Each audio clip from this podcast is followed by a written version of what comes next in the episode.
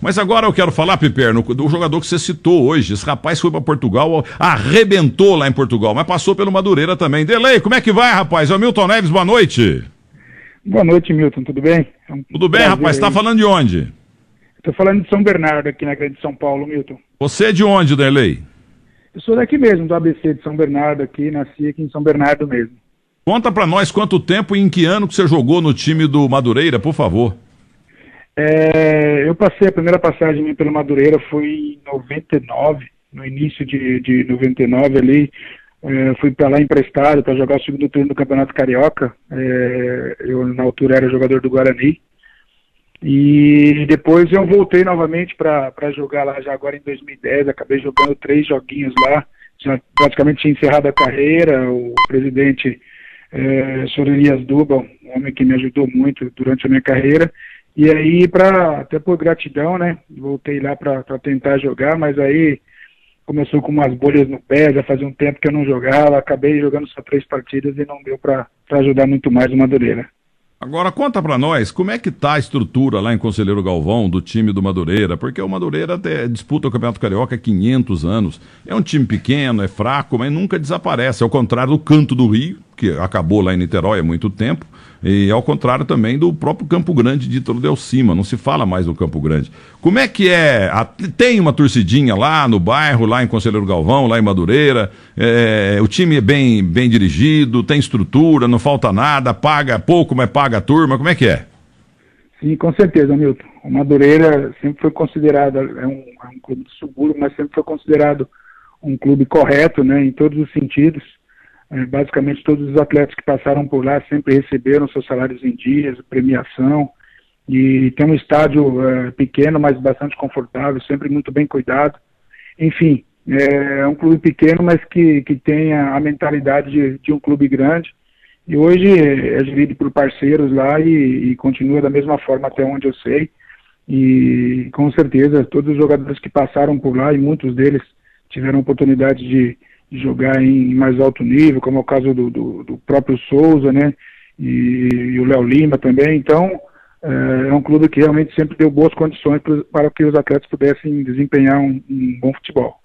Tá vendo, Fábio Piperno? Tá aí o nosso querido Madureira, que lá por 1940, branco e preto, revelou Lelé Isaías e o Jair Rosa Pinto, que ensinou um tal Pelé a chutar bola direito lá no final dos anos 50 na Vila Belmiro.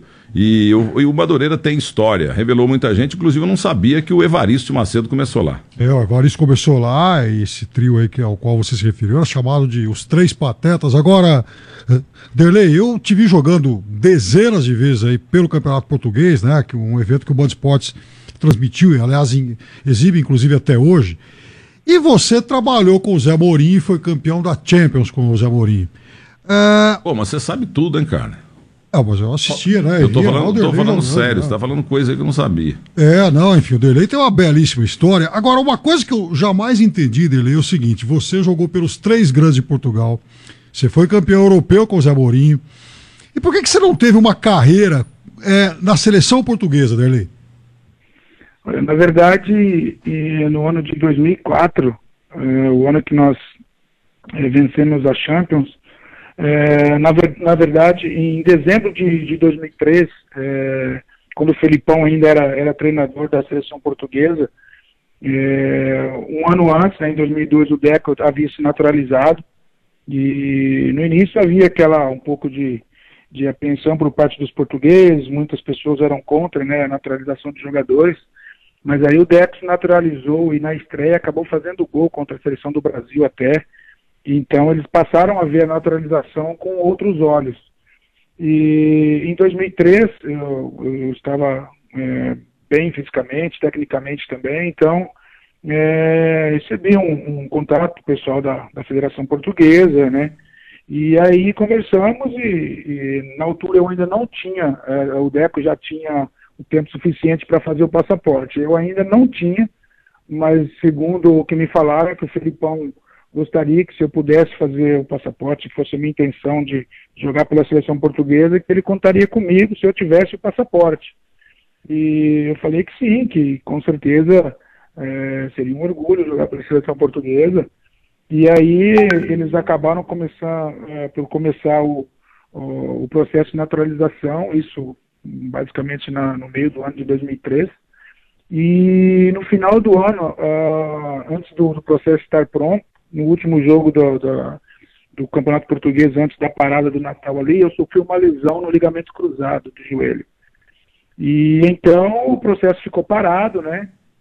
Porque eles achavam que eu não, eu não ficaria, não estaria em condições para voltar a jogar é, ao mais alto nível, né? Porque em 2004, ah, durante o, o, verão, ia ter o, o, europeu, o Campeonato Europeu de Seleções, e, e, a Eurocopa, né? E seria exatamente em Portugal.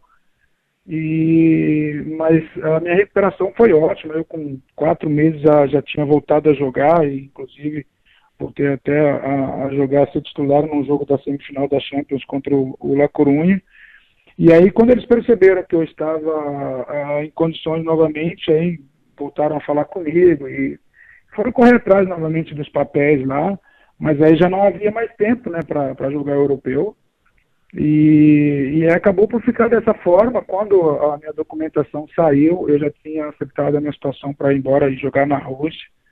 E a seleção portuguesa também fez uma ótima prestação, foi vice-campeã, e aí, querendo ou não, acabei ficando pelo caminho mas é, é, foi por esse o motivo, basicamente assim, a, a, lesão veio num momento bastante incomum, porque eu, eu era artilheiro do Campeonato Português e, e com certeza estaria jogando, teria jogado o Europeu de 2004 se, se, não, se não tivesse tido esse, esse probleminha aí, né?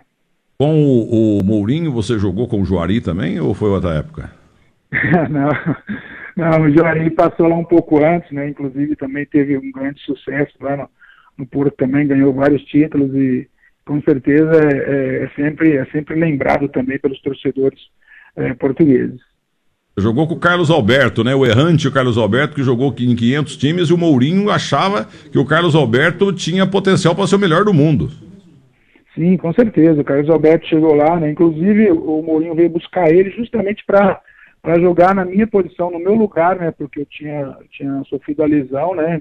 Em dezembro, e aí o Mourinho veio buscar ele aqui é, no início de janeiro, final de dezembro, aí em janeiro. Aí o Carlos Alberto começou até a jogar na minha, no meu lugar. Quando eu retornei da lesão, aí tinha que tomar uma decisão, né? Tinha que sair o Carlos Alberto ou o Beni, né? Pelo menos na concepção dele. E aí ele acabou por, por tirar o Beni e, e permanecer jogando o Carlos Alberto e, eu passei a, jogar junto com ele na frente. E você jogou com o Diego também naquele Mundial, né? Isso, com o Diego, Luiz Fabiano, uh, Leandrinho também, lateral, que jogou no Cruzeiro, também estiveram conosco lá, Bruno Moraes também, que é outro brasileiro. Então, tive a felicidade de jogar com esses craques aí. Ei, mas você explica tudo direitinho. Você é melhor do que qualquer jornalista nosso aqui, viu? Só para terminar, Alderley, você que jogou no Madureira, o adversário hoje do São Paulo, daí porque a felicidade de falar com você hoje, você dá detalhes internacionais que eu desconhecia. Só o Fábio Piperno que sabe dessas coisas, o Cláudio Zaidan. Você é, você tá com quantos anos e o que que você faz hoje? Eu estou com 43 anos e hoje é, basicamente no mundo do futebol aí a gente faz algumas intermediações, né, quando, quando é solicitado por alguns por algumas pessoas do futebol europeu lá, temos alguns amigos, conhecemos alguns presidentes de alguns clubes e às vezes fazemos algumas algumas transações aí, mas o meu foco é, para 2018 tem mudado. Eu, eu tenho me aproximado bastante aqui do, do, do, do Água Santa, que é o clube de, de Diadema aqui que disputa a segunda divisão do Campeonato Paulista e possivelmente, eh, conversando com o presidente Paulo aqui, nós vamos fazer um, uma parceria aí, possivelmente eu devo, devo trabalhar com eles, principalmente na base, para ver se a gente consegue eh, dar um upgrade lá no, na base do, do, do Água Santa. Gostei do upgrade. Olha aqui, ó, um grande abraço para você. Foi um prazer ter falado com você pela primeira vez, com a sua história tão bonita. O... Mas peraí que tem uma última pergunta do Piperno. Há uma dúvida aqui, então, Derlei. Se foi você que indicou o Felipe, ex-zagueiro do Corinthians, para jogar no Porto?